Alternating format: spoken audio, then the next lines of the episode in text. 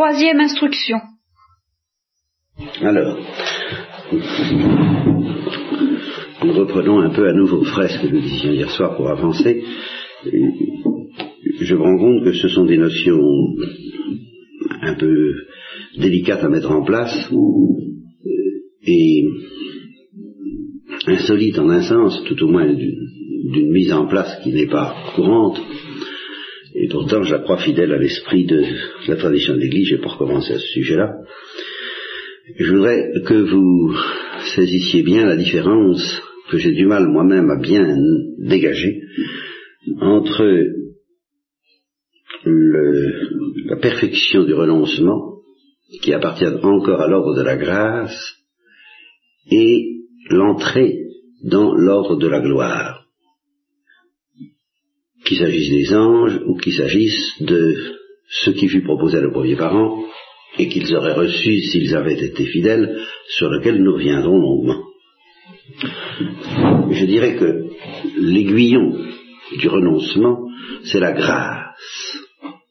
C'est-à-dire que, soulevés par la grâce, fidèles à la grâce, fidèles à la grâce, toute nature humaine peut parvenir à la perfection du renoncement, et nous verrons en cours de route qu'en particulier, c'est un petit peu comme ça que se représente euh, que les hindous, que la religion hindoue se représente le sommet de la perfection religieuse, de la perfection contemplative et de la perfection humaine.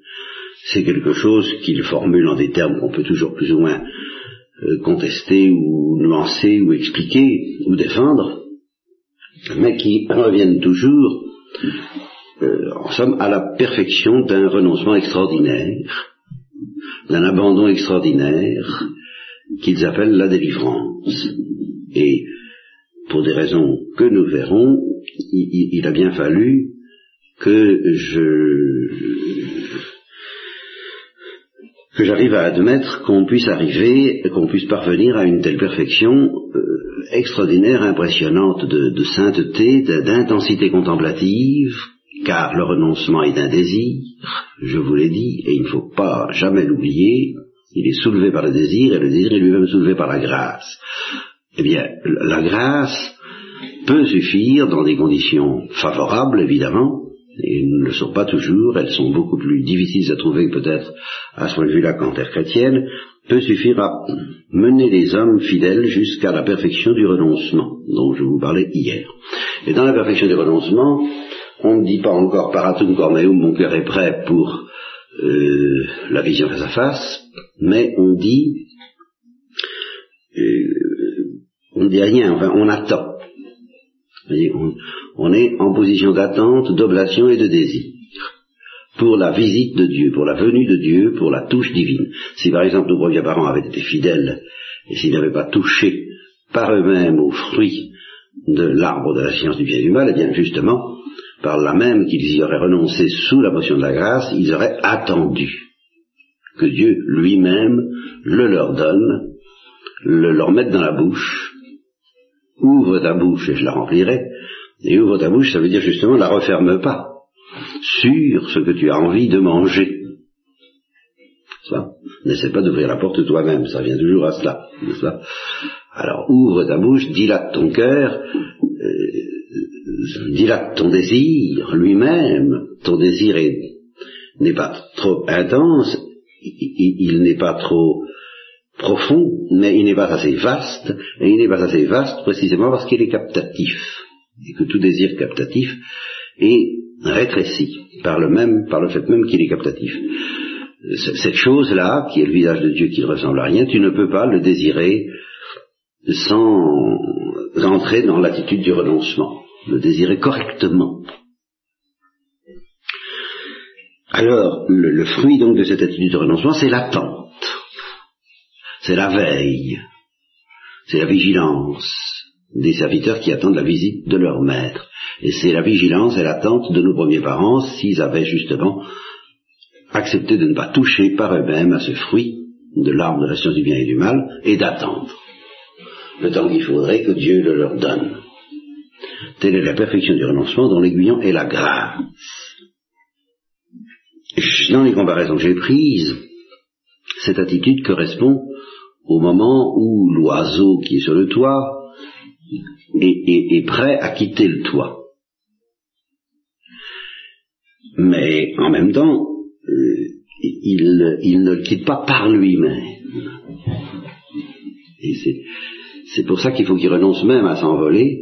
Il ne peut s'envoler que sous la pression d'une chicnaude, qui lui sera donnée par les parents, bon, mettons, n'est-ce pas, par Dieu dans le cas de l'âme, simplement pour que cette chicnaude puisse produire son effet, c'est-à-dire d'arracher l'oiseau à la gravitation terrestre, euh, d'arracher l'homme à l'amour de Dieu qui s'appuie encore sur l'amour des choses de la terre, il faut à la fois qu'il soit détaché des choses de la terre et détaché de son envie de capter le ciel par lui-même. C'est ce que j'appelle l'abandon. Alors là, il est prêt à recevoir la touche divine qui va l'emporter dans la gloire. Et alors, à ce moment-là, si, au moment où la touche divine intervient, au premier instant où intervient la touche divine, intervient ce que j'ai appelé l'instant zéro. Vous voyez, mais seulement à ce moment-là. C'est-à-dire quelque chose d'autre que le renoncement. Quelque chose de plus effarant que le renoncement. Et, métaphysiquement de, plus, je dirais, de plus pauvre encore. Mais d'une pauvreté alors là que nous ne pouvons pas nous donner et que nous ne pouvons pas atteindre même par la fidélité à la grâce. Parce qu'elle suppose déjà le premier instant de la touche divine qui nous emporte dans la gloire. Et c'est ce que j'appelle une mort d'Holocauste. Vous voyez? C'est au, premier instant où le feu du ciel touche la victime, euh, au premier instant où la métamorphose euh, attendue par la chrysalide, mettons, n'est-ce pas, qui est en état de renoncement, qui, renonce à la fois à être une chrysalide, qui a accepté de ne plus l'être, mais qui renonce aussi à devenir papillon par elle-même, qui n'a plus qu'à donc attendre que Dieu passe, eh bien au moment où il passe pour la première fois, la chrysalide entre dans la mort qui est en même temps le début de la résurrection, le début du papillon. Mais elle entre dans ce que j'appelle l'instant zéro, la mort spirituelle, la, transformation intérieure. Et je vous disais hier, à ce moment-là, il n'y a plus de problème. À cet instant de la mort, dont l'aiguillon est la gloire. Voilà. Parce que c'est une mort, mais une mort dont l'aiguillon est la gloire.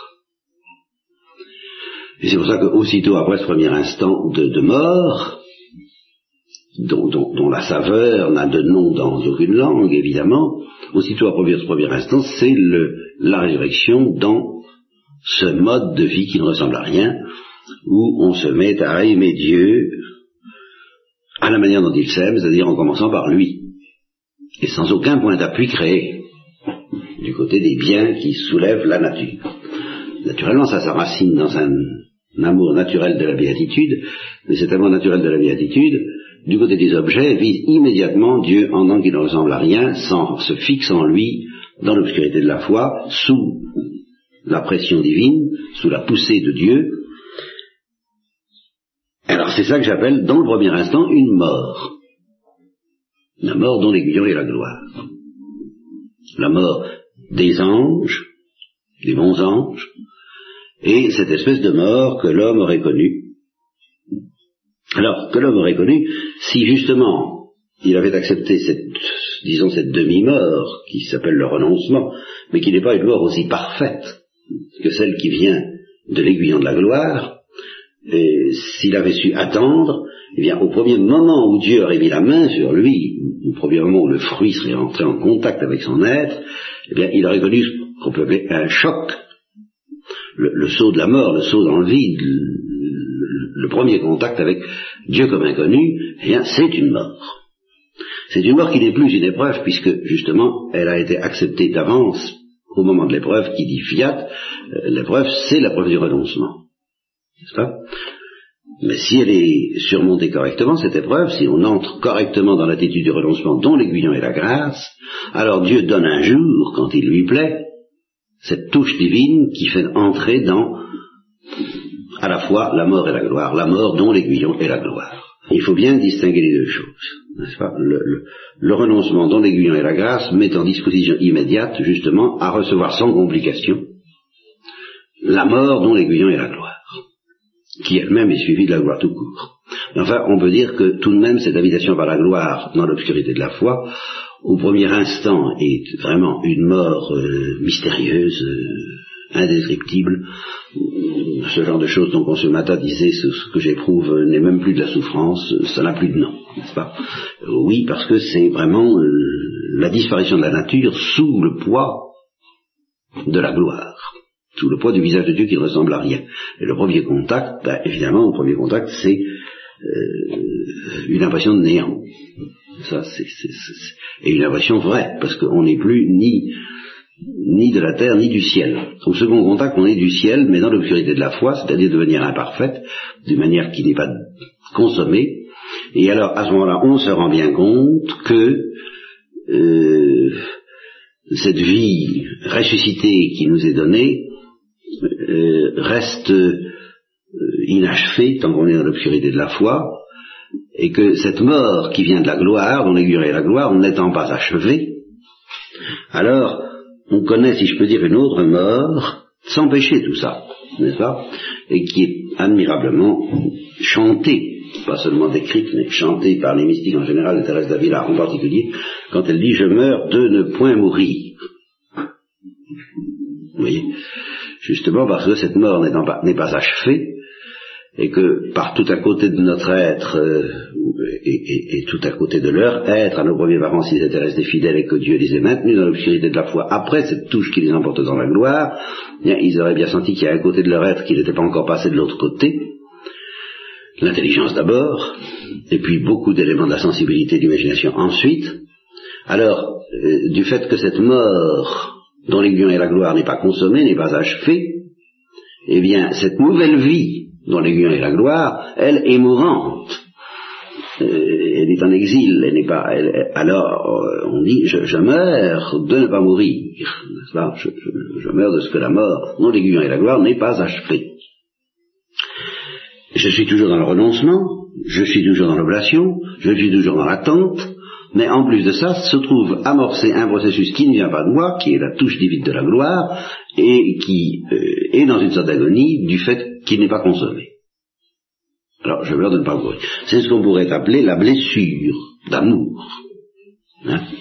La blessure d'amour, euh, c'est pas du tout quelque chose qui implique là encore ni le péché, ni l'horreur, ni les ténèbres. Euh, c'est un simple inachèvement de la mort dans l'aiguillon et la gloire. Ce qui est très mystérieux, c'est que cette blessure d'amour nous renvoie à quelque chose de plus mystérieux encore en Dieu. À savoir que si Dieu blesse ainsi d'amour ceux qui se laissent faire en toute souplesse, en tout renoncement, cette blessure qu'ils éprouvent et qui leur fait dire je meurs de ne pas mourir, n'est que la réponse et le reflet de quelque chose de bien plus mystérieux que Dieu proclame être en lui, à savoir sa blessure d'amour à notre égard, du fait que nous ne sommes pas nous-mêmes consommés dans la gloire, et que Dieu a un désir infini de nous voir consommés dans la gloire, et que tant que c'est pas fait, eh bien lui aussi, il est blessé d'amour pour la créature. C'est le chant du pastoureau, n'est-ce pas, de Saint Jean de la Croix. C'est la première blessure, parce que dans le pastoureau, il y a deux blessures. Il y a une blessure qui est la blessure même de l'amour, purement et simplement, quoi. Et puis, il y a une blessure au, aggravée, une blessure au, carré, une blessure qui vient de ce que le, le, la brebis se détourne et refuse, n'est-ce pas En somme, la blessure d'amour. Le fait qu'elle refuse cette blessure, qui est la mort dans inachevée dans l'aiguillon et la du fait qu'elle s'en est détournée et qu'elle s'en détourne, alors le pastoureau éprouve une deuxième blessure. vous verrez, c'est très net dans la poésie si vous la relisez. Bon ben voilà, les choses à peu près mises en place. Enfin, certaines notions, petit début de notions à peu près mis en place. Maintenant, il va falloir étudier de plus près le mystère de le premier parent. Je fais comme si avec un seul couple, d'abord parce que je suis convaincu qu'il y en avait qu'un, ensuite parce que même si on n'était pas convaincu de ça, pour la clarté de l'exposition, c'est plus commode. Mais enfin, on pourrait à la rigueur transposer la plupart des choses que je dis dans une perspective dite polygéniste, encore qu'elle soulève de très grosses difficultés par ailleurs, mais enfin pas tellement peut-être au niveau de ce que je dis là, j'en sais rien, peu importe. En tous les cas, je me place dans l'hypothèse donc du premier couple. Et alors, comment vous expliquer ça? Pourquoi est-ce que ça a déraillé enfin, Qu'est-ce qui, a provoqué le déraillement? Évidemment, ça a été le refus du renoncement, mais euh, il faut bien voir que je ne sais pas quelle est la psychologie des anges, et, je ne sais que trop quelle est la psychologie des pêcheurs, mais ça n'est ni tout à fait la psychologie des anges, ni tout à fait la psychologie des pêcheurs, bien entendu, qui fut celle de nos premiers parents au moment de l'épreuve, et, du péché, de leur péché. En gros, à raffiner, après, enfin, en gros, il y a cette parole de la Genèse, de tous les fruits qui sont dans le jardin, tu peux manger à ta guise.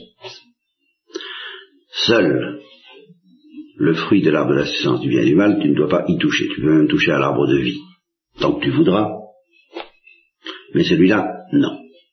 Eh bien, c'est extrêmement paradoxal.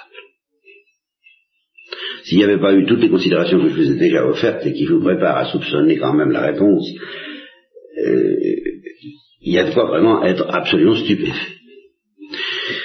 Si on n'est pas stupéfait de cette parole, c'est que justement, on n'accepte pas explicitement, sous prétexte que, du point de vue strictement de l'exégèse, après tout le fruit de l'arbre de la science du bien et du mal, s'il y a un domaine dans lequel on est libre de faire ce qu'on veut, c'est celui de l'interprétation de ce que c'est que ce fruit. Allez-y, allez-y, euh, poète, euh, théologien, prédicateur, euh, mystique, donnez-vous-en à cœur joie, ce fruit de l'arbre de la science du bien et du mal, vous pouvez inventer tout ce que vous voulez, alors là, l'Église nous laisse libre, n'est-ce pas?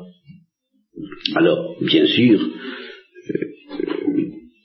on, fait ce qu'on veut, hein, selon son goût, selon son tempérament, mais il est assez normal qu'on ne s'oriente pas vers l'interprétation la plus déroutante l'interprétation que je vous propose est à certains égards la plus déroutante. J'ai des raisons très profondes de m'y tenir. Au point de vue exégèse, ça m'est égal. Au point de vue vérité théologique, je pense que là, nous touchons quelque chose d'essentiel qu'on passe à côté, qu'on passerait à côté si on n'adoptait pas l'équivalent de cette interprétation. L'interprétation que je propose, c'est que ce fruit était vraiment le fruit de la, gloire. L'équivalent végétal de l'Eucharistie. Vous euh, vous, noterez que toutes les nourritures qui ont de l'influence grave sur l'homme viennent des plantes, toute la pharmacopée, tous les poisons et tous les remèdes, au début, sont venus des plantes. Les paradis artificiels eux-mêmes viennent des plantes. La nourriture carnée, la nourriture de chair, n'est généralement pas une drogue, ni un remède, ni un poison c'est une nourriture bête. Évidemment, c'est une nourriture animale. Euh, il y a une seule exception, qui, est saisissante, qui est fantastique pour les chrétiens. C'est la chair de notre Seigneur Jésus. C'est la seule nourriture carnée qui soit en même temps du pain, présentée sous la forme du pain et ayant la valeur du pain, c'est-à-dire d'un aliment végétal, destiné à, à nous emporter dans la gloire. C'est tout de même le propre de l'Eucharistie. Or, pour l'Eucharistie, on peut dire indiscutablement que c'est le fruit, condition qu'on accepte d'employer ce mot fruit, mais nous ne sommes pas à une analogie près en ce qui concerne l'Eucharistie, puisqu'on l'appelle le pain des anges, ce qui est doublement analogique, puisque ce pain est une chair, je le maintiens, et non pas un pain, ce n'est plus du pain, je le maintiens, et euh, qu'il n'est pas mangé par les anges, lesquels ne mangent pas le corps de Christ. Ils ne mangent pas le corps de Christ, mais ils mangent la gloire de Dieu. Et c'est encore un signe de plus que justement euh, il s'agit d'une nourriture charnelle, d'une nourriture physique, qui nous donne la gloire de Dieu. Alors c'est bien le cas de l'Eucharistie, et c'est aussi, je crois, le cas du fruit de l'arbre de la science du bien et du mal. Et j'observe cette identité encore, que l'Eucharistie aussi est un peu fruit de l'arbre de la science du bien et du mal, puisque d'après le Pangélinois, oui, c'est le Pangélinois, quoi, qui aboutit au Tantum Ergo, n'est-ce pas, de saint Thomas, il est dit Bors est malis vita bonis.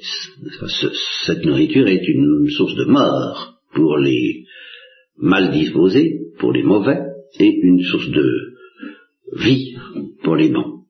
Donc c'est aussi le fruit d'une certaine science du bien et du mal. Selon qu'on reçoit cette nourriture en étant bien ou mal disposé, elle sera source de mort ou de vie. Ben, c'est exactement le cas, sans que ce soit bien entendu la chair du Fils de Dieu, c'est autre chose, c'est bien inférieur à ce point de vue-là, mais du point de vue fonctionnel, si je peux dire, et opérationnel, euh, je vois une grande identité entre ce fruit qui peut donner la vie si on le reçoit bien, à mon avis, c'est pour ça qu'on l'appelle le fruit de la science du bien, et qui peut donner la mort si on reçoit mal, et c'est aussi le fruit de la science du mal. L'arbre de la science du bien et du mal selon la manière dont... Euh, c'est un arbre essentiellement ambigu. Ce que vous voulez, vous, raconter tout ce que vous voudrez, ça c'est dans le texte, c'est un arbre ambigu. Ce n'est pas la science du bien, ce n'est pas la science du mal. C'est la science du bien et du mal.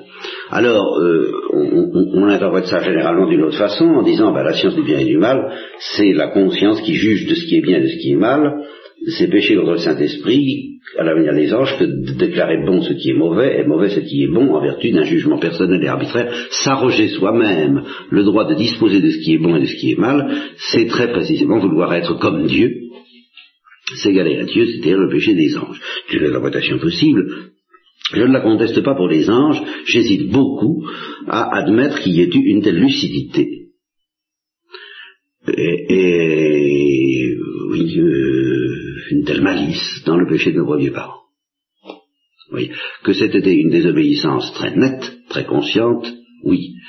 Que c'était la volonté explicite de vouloir être comme Dieu. Je sais bien que le serpent leur dit vous serez comme des dieux, mais euh, connaissant le bien et le mal, je crois qu'il y a aussi ça dans le texte, vous serez comme des dieux connaissant le bien et le mal, je sais bien qu'il dit ça, mais je suppose que lui savait ce qu'il disait et que n'ont pas dû comprendre toute la portée d'une pareille parole. D'ailleurs, s'il a fallu qu'il la leur suggère, c'est que justement, il n'en avait pas l'idée au départ. Donc je suis tenté de voir dans ce fruit euh, l'aiguillon de la gloire, enfin le canal de la gloire qui serait l'aiguillon de la mort d'Holocauste. Et la raison pour laquelle on n'y pense pas à cette interprétation, peut-être, c'est qu'en effet, elle entraîne un paradoxe très déroutant. Parce qu'en fait, si on s'en tient à la dialectique du renoncement, peut-être pas compris jusqu'au bout, on dira, ben, Dieu veut leur donner le visage d'un amour dans lequel euh, ne repose plus sur la terre, et qui repose tout entier sur son visage en tant qu'il ne ressemble à rien, alors il leur demandera donc normalement de renoncer aux choses de la terre pour pouvoir recevoir les choses du ciel. C'est tout de même bien ça à quoi on pourrait s'attendre. C'est bien ça qu'on fait quand on entre dans la vie religieuse. On renonce aux choses temporelles en faveur des choses éternelles on, renonce aux, biens sensibles en faveur des biens spirituels, enfin toute, une dialectique que vous connaissez fort bien. Or, là, si on interprète, on accepte l'interprétation que je propose sur le fruit en question, ben c'est exactement le contraire. Dieu leur dit, pour ce qui est des biens matériels, vous pouvez y aller. il n'y a pas de problème, il n'y a aucune interdiction, vous pouvez vous en payer tant que vous voudrez. Vous pouvez manger de tous les fruits qui sont dans le jardin, y compris l'arbre de vie. Pour les biens sensibles, il n'y a pas de danger. Par contre, pour le bien spirituel, si on accepte mon interprétation, pour le bien éternel, pour la gloire, que ma grâce vous, fait désirer, dont ma grâce vous donne un désir très intense, je le sais bien, je le sais bien, eh bien pas touche.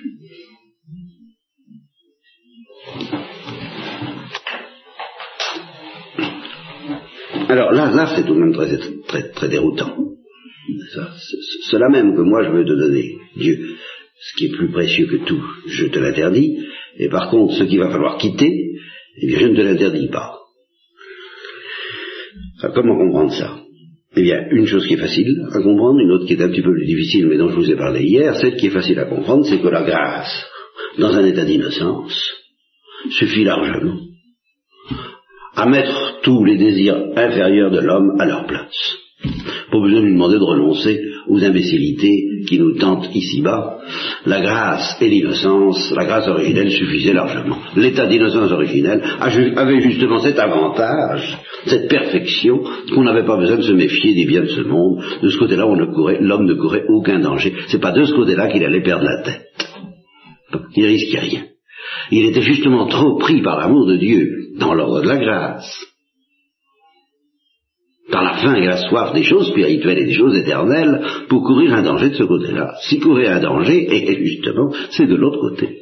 C'est du côté de la perle précieuse. Nous, c'est le contraire parce que nous sommes devenus complètement abrutis, n'est-ce pas, et, complètement enfoncés dans, dans, les conséquences du péché.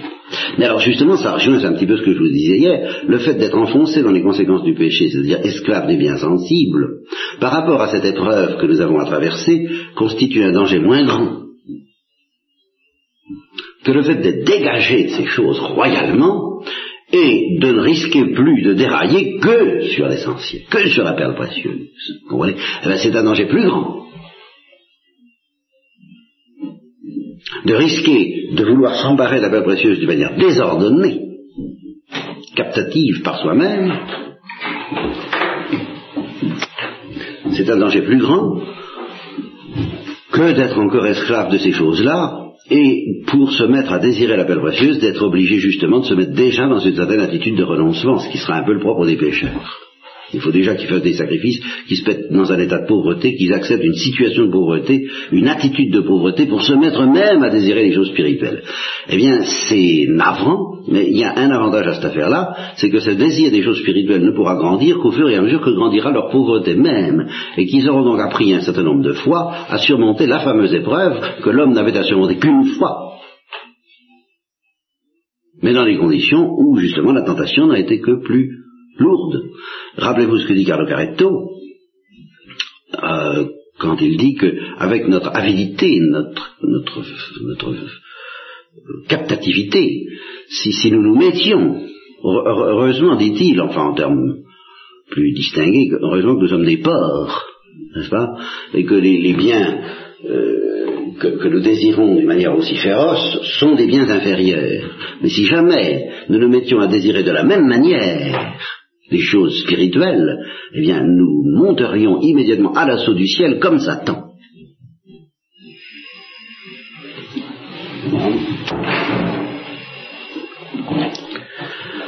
Donc, la condition de nos premiers parents euh, n'est pas du tout la même que la nôtre, le danger n'était pas du tout le même, c'est pour ça que Dieu lui a dit, mais moi, pour lui faire comprendre justement que le sacrifice qu'il lui demandait Bon, alors je crois qu'enfin vous avez compris l'essentiel, n'est-ce pas? Euh, C'est ce, paradoxe, ce sont lequel il faut renoncer à la perle précieuse pour entrer en possession de la perle précieuse. Il faut renoncer aussi, évidemment, il faut relancer au toit pour, pour, pour entrer dans, dans, dans l'air, pour, dans, dans, le mystère du vol, euh, mais il faut attendre la chicnaude, voyez-vous, ce qui va nous précipiter dans le vide.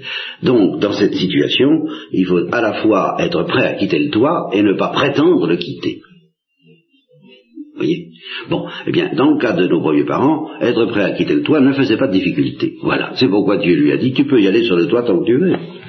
Nous, ça fait difficulté parce que nous sommes, nous sommes collés à la terre d'une manière déjà désordonnée, mais pour le premier parent, ça ne faisait pas de difficulté. Donc, Dieu, qui n'a vraiment aucune raison de promulguer des interdictions gratuites, dit, mais vas-y, vas-y, de ce côté-là, tu ne risques rien. Euh, et, quelquefois, on peut le dire encore, même du point de vue euh, d'une thérapeutique psychologique, quand quelqu'un euh, c'est dangereusement mis à désirer un paradis artificiel ou vrai d'ailleurs, enfin quelque chose qui, dépasse les, les, forces de l'homme, on lui dit allez, allez, mangez de bonnes choses, soyez simple, allez, euh, euh, retombez sur la terre, et puis euh, faut vous en payer, quoi, il faut se détendre. vous voyez, il y, a, du vrai dans cette, dans là-dedans, Dieu ne cherche pas à nous.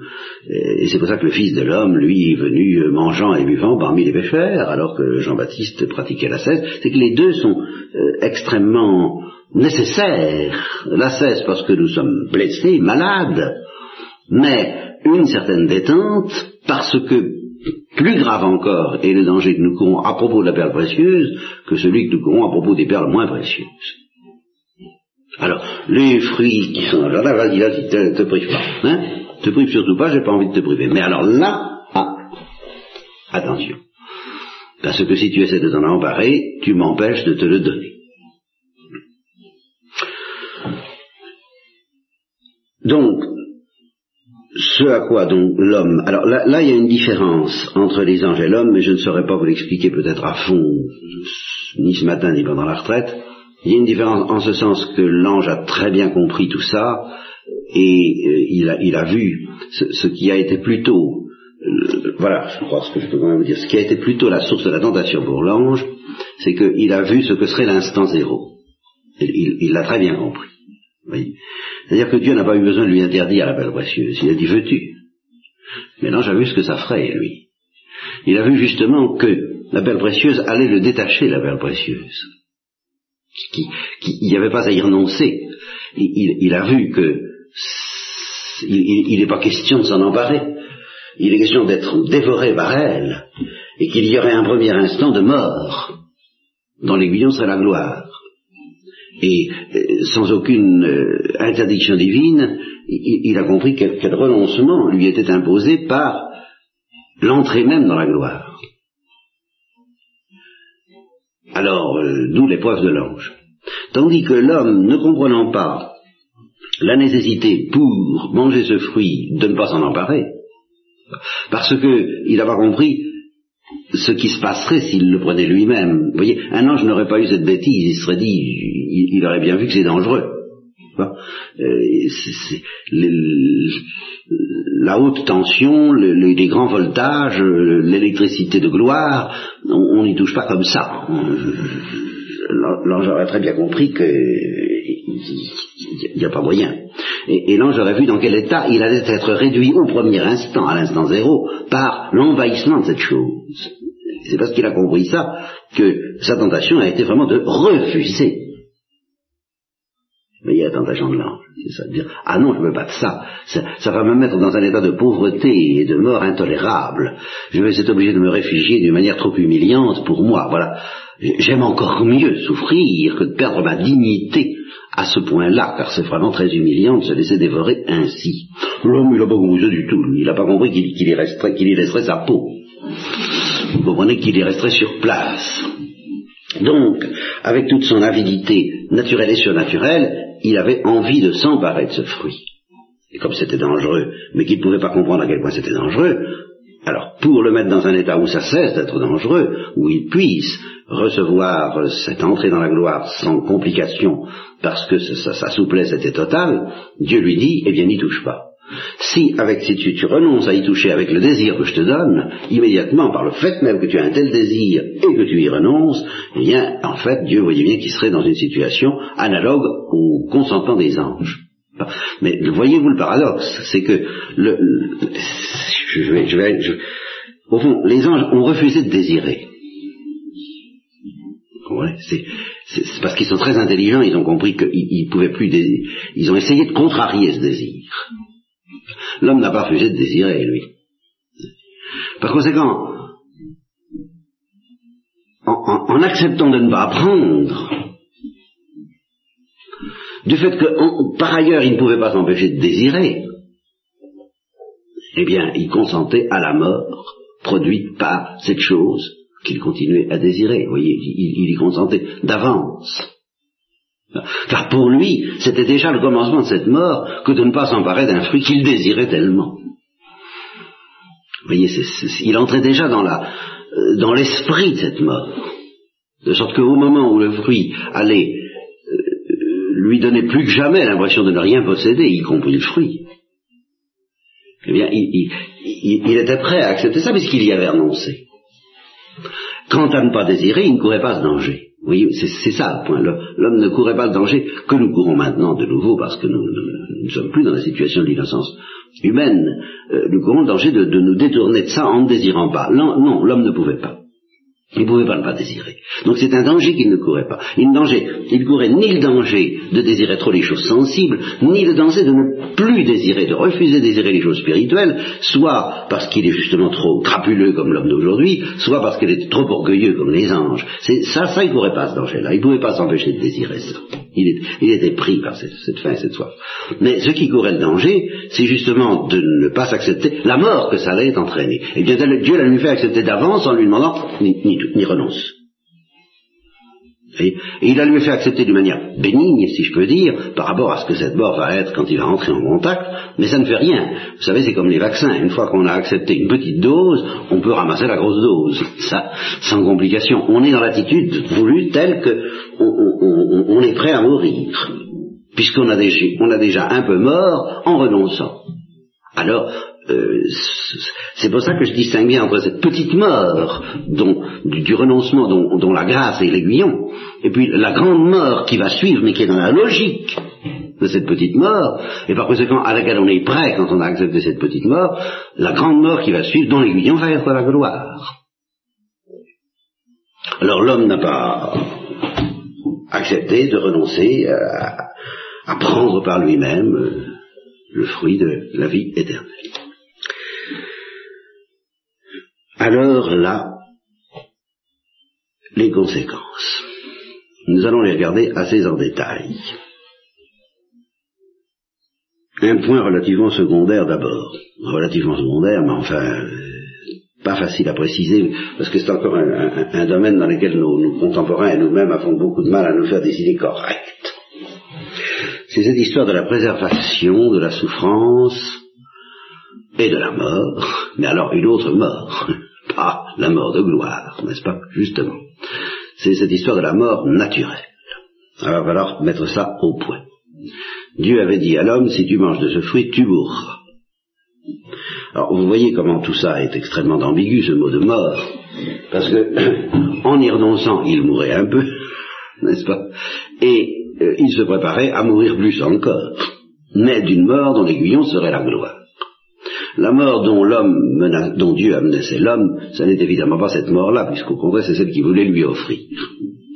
Quand il lui a dit tu mourras, eh bien ça veut dire deux choses que j'ai eu beaucoup de mal, j'ai des années à distinguer à peu près convenablement. J'espère euh, vous en jugerez vous-même, y être presque arrivé à m'y retrouver là-dedans, parce que c'est un drôle de maquis. Il y a d'abord la mort naturelle. donc, d'après la tradition tout à fait traditionnelle, nos premiers parents étaient préservés, ce qui fait, aux yeux de nos contemporains, ce qui leur fait l'effet d'un conte de Perrault, enfin de ce qu'ils appellent de la mythologie. Hein. que l'homme qui est naturellement mortel soit préservé de la mort, ça leur paraît invraisemblable, conte de fées, tour de précipitation, et alors, on veut bien y croire si on veut s'en remettre à toute puissance de Dieu, mais comme on veut économiser le plus possible tout ce qui est merveilleux, et que ça paraît quand même bien vraiment merveilleux, alors autant que possible, on évite de penser et d'admettre que l'homme ait été préservé de la mort dans l'innocence originelle. Alors là, il faut tout de même que je vous donne quelques explications pour vous convaincre que ce n'était pas si merveilleux que ça. Parce que il faut distinguer entre la mortalité naturelle et la condamnation à mort. Ce n'est pas tout à fait la même chose. Quand Socrate a été condamné à mort parce qu'on lui a demandé de boire de la ciguë, encore un poison végétal, et quand les carmélites de Compiègne ont été condamnés à mort sous la guillotine, et un certain nombre d'autres gens, quand un homme, comme c'est encore arrivé hier soir, je l'ai appris, meurt brusquement d'un accident de voiture, et que, en sortant de chez lui, quand il, quand il sort sa voiture, il est déjà, par les anges et par Dieu, condamné à mort, sans le savoir, mais tout de même. On peut dire évidemment que cette mort est naturelle. Enfin, il faudrait tout de même faire attention à ce qu'on dit, une mort naturelle, en ce sens qu'elle est inscrite comme une possibilité dans la nature de celui qui va y être exposé, ça veut dire que cette nature est susceptible de connaître cet accident, volontairement ou non, subi. Voyez, ça ne veut pas dire qu'il appartient à la nature de cet homme de subir le dit accident. Faudrait quand même pas confondre, parce que c'est la notion même de mort violente que vous allez évacuer. La mort est naturelle en ce sens que ben, c'est une possibilité de la nature humaine d'être exposée à un pareil accident. Mais c'est quand même pas un développement naturel de l'homme qui le fait passer sous euh, les roues d'une voiture, ou sous le couperet de la guillotine, ou qui euh, produit en lui les effets de la ciguë. Ça c'est quand même un, désordre par rapport à la nature. Je, vais vous faire comprendre autrement. Les, les insectes que mangent les hirondelles, évidemment, ils meurent de mort naturelle. Bien sûr, mais aucun biologiste ne vous dira que c'est inscrit dans leur destin, dans leur, physiologie, de devoir être mangé par une hirondelle. Enfin, c'est quand même un accident. Alors, quand on dit que la mort est naturelle, il y a une grande ambiguïté. Ça veut dire qu'il appartient à la nature du homme d'être exposé à cet accident qui s'appelle la mort. Ça, veut certainement dire ça au moins. Et ça, c'est vrai. Il appartient à la nature de l'homme d'être exposé ou exposable à cet accident qui s'appelle la mort, qui peut dire de la ciguë, de la guillotine, de la voiture ou d'une hirondelle, si on est à l'insecte. N'est-ce pas? Bon. Mais on mêle à cette idée claire une autre idée qui est beaucoup moins claire, selon laquelle nous serions condamnés à mourir de toute façon par la nature de vieillesse. N'est-ce pas vous disiez tout à l'heure, je suis vieille, n'est-ce pas C'est une maladie qui est considérée comme mortelle.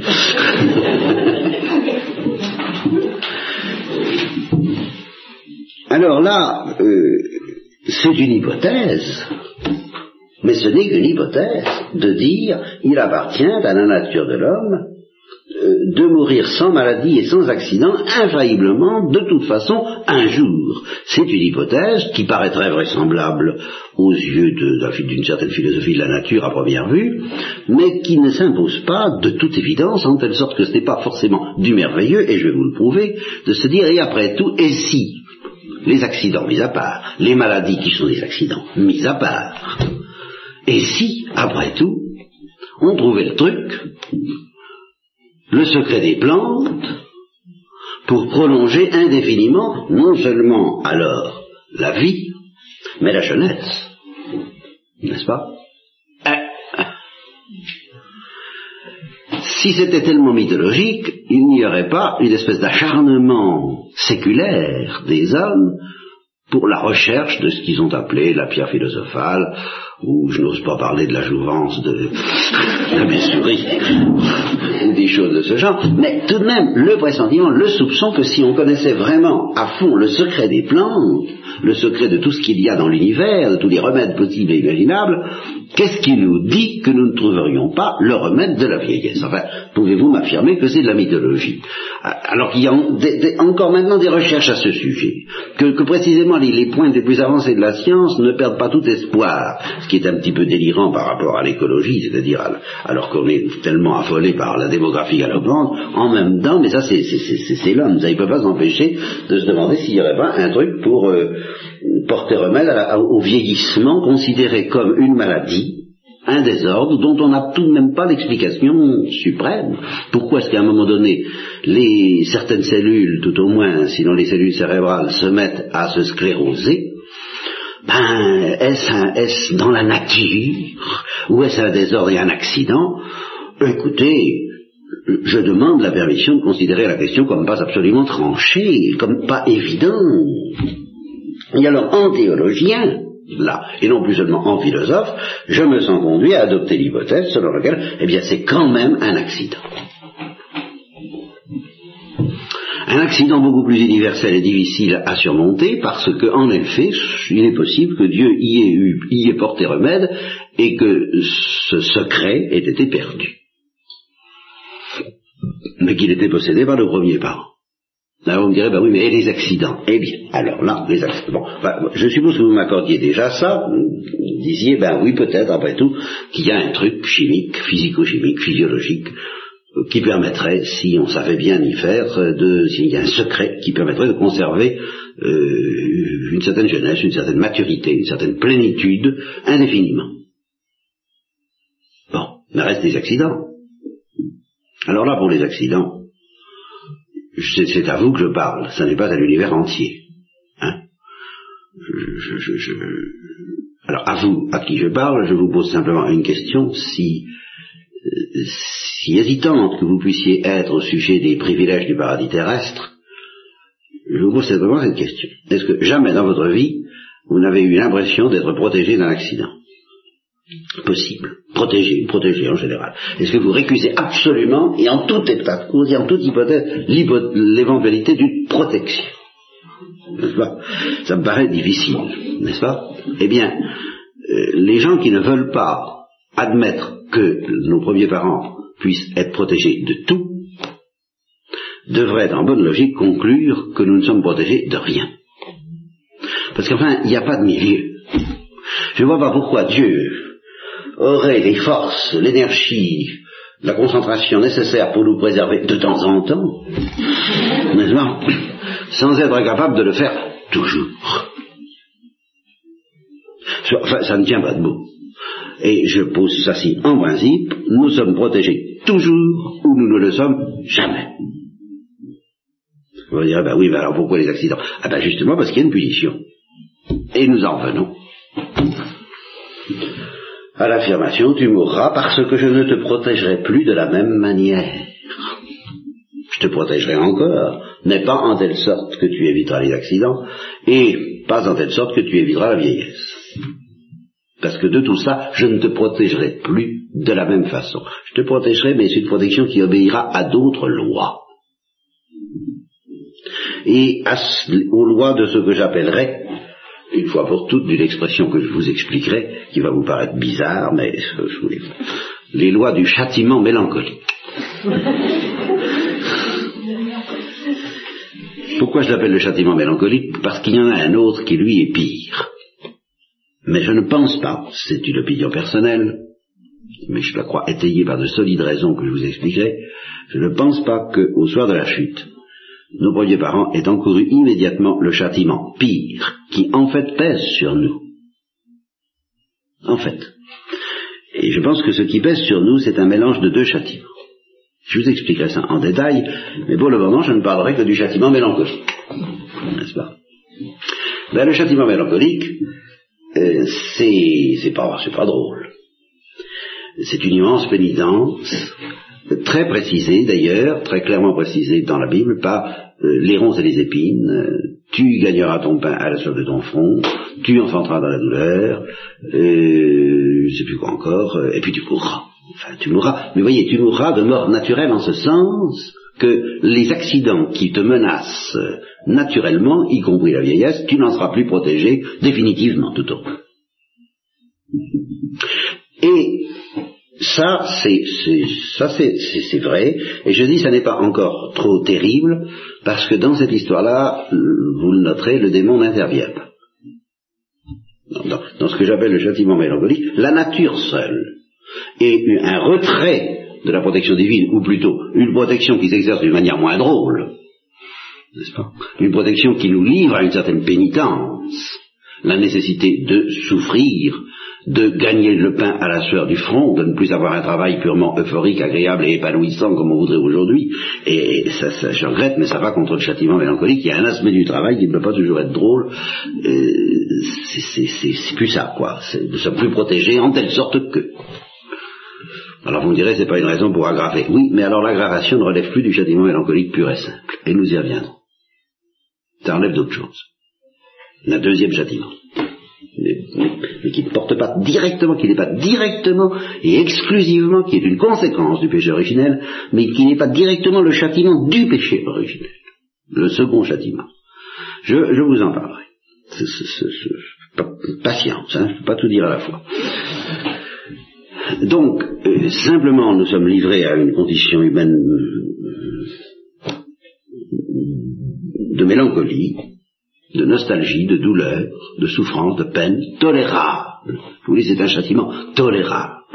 Je dis pas que la souffrance ne puisse pas être très aiguë par moment, mais alors c'est là où justement, raisonnablement, dans une perspective où on accepte, où la mort aurait accepté, c'est ça, la pénitence, eh bien, la grâce rédemptrice, car là c'est déjà la grâce rédemptrice à partir de ce moment-là, eh bien, euh, était offerte, était toute proche, toute prête pour aider à supporter cette mort, à mourir. Euh, euh, alors à mourir, à mourir, à mourir là, d'une mort dite naturelle, si vous voulez, et douloureuse, quoi qu'il en soit, plus ou moins douloureuse, mais enfin tout de même, à mourir d'une autre mort que la mort de gloire. Voilà. Et alors là, nous en arrivons au fond de ce châtiment. Ça, c'est la croûte. Ça, c'est la surface. Ça Mais ce châtiment a un sens beaucoup plus profond. Ce châtiment mélancolique. Un sens beaucoup plus profond. Et qui est le vrai châtiment du péché originel et qui est tout simplement le suivant. Tu ne pourras plus mourir de gloire. Et comme cependant, je dans, dans, la perspective même du châtiment mélancolique, la rédemption est inscrite, ça, ça, ça va s'arranger. Il est presque officiellement dit dans le châtiment mélancolique et dans les paroles de la jeunesse, si on les dit correctement, je vais te la rendre, mon amitié. Tout n'est pas perdu. Tu vas la retrouver, mon ami. Et ce que j'ai l'intention de te donner, je te le donnerai. Mais dans d'autres conditions. Parce que par ta faute, tu as vraiment compliqué les affaires. Ça ne va plus être un holocauste sans complications. Et l'âme de toutes ces complications, c'est une certaine anémie de ton désir de la gloire, c'est-à-dire que, justement, tu resteras dans l'ordre de la grâce. Car dans l'ordre de la grâce, c'est juste que j'ai pas encore eu le temps de vous dire, parce que j'amène mes pions progressivement, et il faut, faire très attention. Je ne vous ai pas encore parlé au bout du désir. Je vous ai dit qu'il y avait un désir. Bon. Mais, alors là, il, va y avoir des choses très complexes à expliquer à ce sujet-là. Dans l'ordre de la grâce, il y a un désir de la gloire. Il y a un désir méritoire mais à ce sens qu'un jour ou l'autre, ce désir devra être satisfait, du moment s'il ne meurt pas, s'il n'est pas éteint par le péché de l'homme. Un désir méritoire, mais que j'appellerais inefficace. Et c'est justement pour ça qu'il faut passer par le renoncement. Parce que pour entrer dans l'ordre de la gloire, que dans l'ordre de la grâce, on désire, bien entendu. Eh bien, il faut recevoir de la part de Dieu cette poussée, cette chicnaude, cette touche divine, que Dieu décide de ne donner que si précisément on y renonce. Bon, et à ce moment-là, quand on a reçu la touche divine et qu'on reste dans l'obscurité de la foi, puisque c'est nécessaire, je vous l'ai dit, à ce moment-là, le même désir de la gloire qu'on avait auparavant dans l'ordre de la grâce devient efficace. C'est-à-dire que justement, euh, soumis à cette touche divine qui fait mourir de gloire, on est en passe d'entrer dans la vision face à face sous l'aiguillon de cette gloire qui d'abord fait mourir d'une mort d'Holocauste, mais qui ressuscite en même temps et qui entraîne vers la vision face à face par un désir qui alors lui est absolument euh, celui qui, qui fait qu'on dit je meurs de ne pas mourir, un désir qui enfonce toutes les portes, lui alors parce qu'il vient de Dieu. Vous, comprenez bien. Et c'est justement ce qui caractérise l'entrée dans l'ordre de la gloire, c'est d'être possédé par un désir efficace de la gloire, qui fait dire je meurs de ne pas mourir, et capable par conséquent de faire mourir, c'est-à-dire d'emporter le corps et l'âme dans la vision face à face. En de sorte que l'homme n'ait pas besoin, pour entrer au ciel, eh bien, de mourir de mort naturelle le mystère de l'Assomption nous en offre l'image parfaite, nous en offre la réalisation parfaite, puisque la Vierge a retrouvé ce pouvoir. Et je vais expliquer pourquoi elle l'a retrouvé. Et que c'est vraiment ça la guérison du péché originel, car c'est ça le châtiment du péché originel, c'est de ne plus avoir le pouvoir de désirer la, la, gloire d'une manière suffisamment efficace pour en mourir.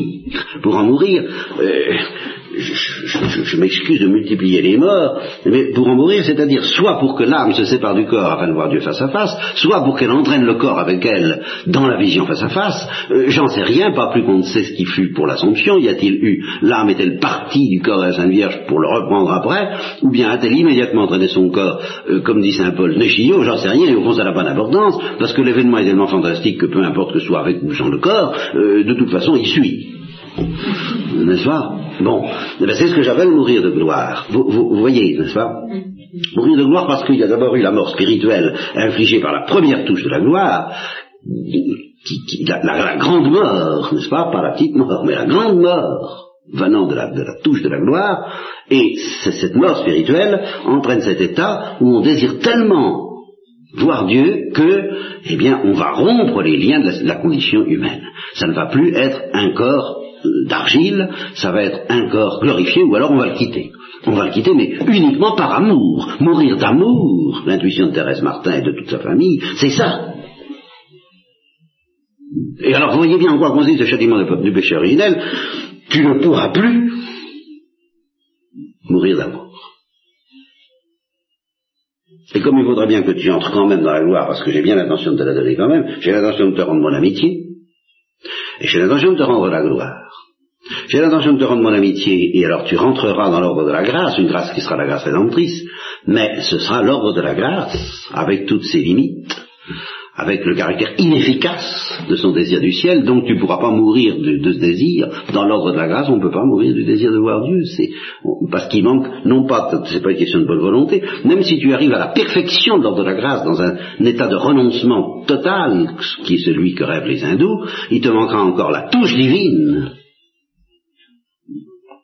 pour que ton désir se mette à flamber au niveau de ce que je vais appeler ce soir, parce que je ne peux pas vous dire à la fois la température d'ébullition, et qui va te permettre alors de, passer de l'autre côté, de basculer de l'autre côté, et d'entrer dans un état toujours dans l'obscurité de la foi, mais où ton désir va être suffisamment puissant pour que tu en meurs euh, de joie. Tu meurs de joie, de gloire, d'amour, voilà, tous ces, mots-là. La mort dont l'aiguillon est la gloire. Mais cette mort dont l'aiguillon est la gloire, tu ne, peux, tu la connaîtras pas.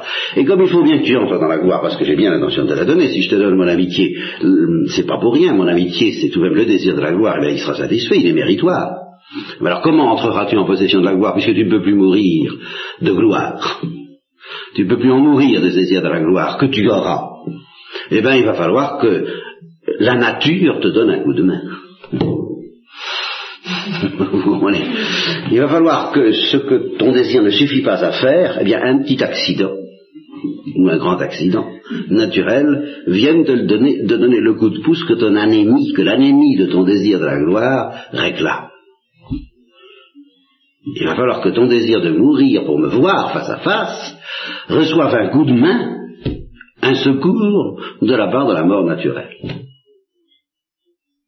Voilà en quoi consiste, voyez, la condamnation à mort? C'est pas. Donc tu ne mourras pas de pure mort, de, pure gloire, pardon. Tu mourras aussi, comme disait Thérèse Martin, de mort. Quand on lui demandait mais de quoi est-ce que vous mourrez?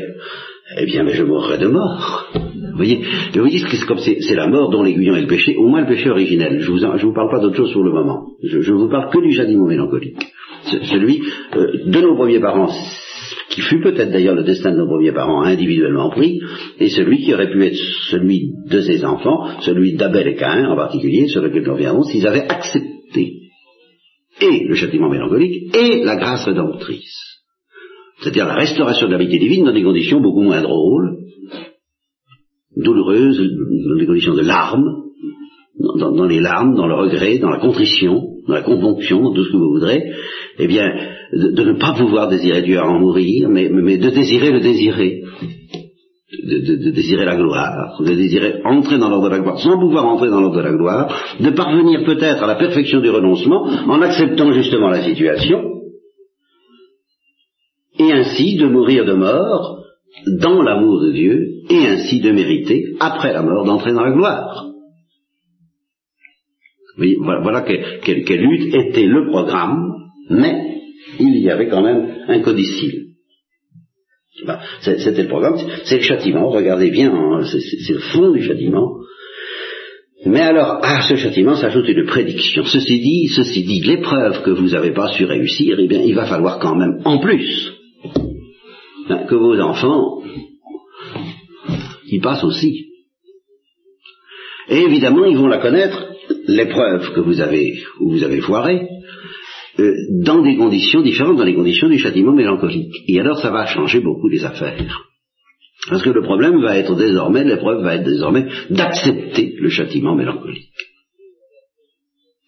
Et alors je vous prédis, alors ça ce n'est plus une, une, condamnation, ce n'est pas un châtiment, c'est une prédiction. Je vous prédis qu'à l'occasion de cette deuxième épreuve, le démon va encore remettre son nez dans l'affaire. Et qu'une lutte va commencer entre vous et lui, entre le lignage, la lignée de la femme. Alors là, il s'adresse au serpent. Parce que c'est plus une condamnation de l'homme, c'est une condamnation du serpent. Mais qui est en même temps une prédiction pour l'homme. Je vous prédis un combat terrible. Ça va être une conséquence du péché originel, mais ce n'est pas un châtiment. C'est une conséquence prévue.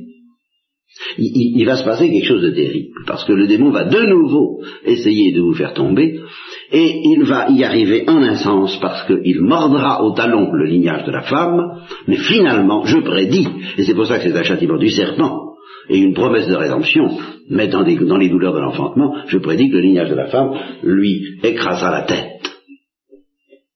Vous voyez Mais ce n'est pas un châtiment d'abord du démon. Seulement, seulement, ça va drôlement compliquer les affaires et drôlement compliquer la condition humaine. C'est ce que nous commencerons à voir ce soir en réfléchissant sur le mystère d'Abel et de Caïn, dont on ne s'occupe certainement pas assez dans, cette, euh, dans ces histoires.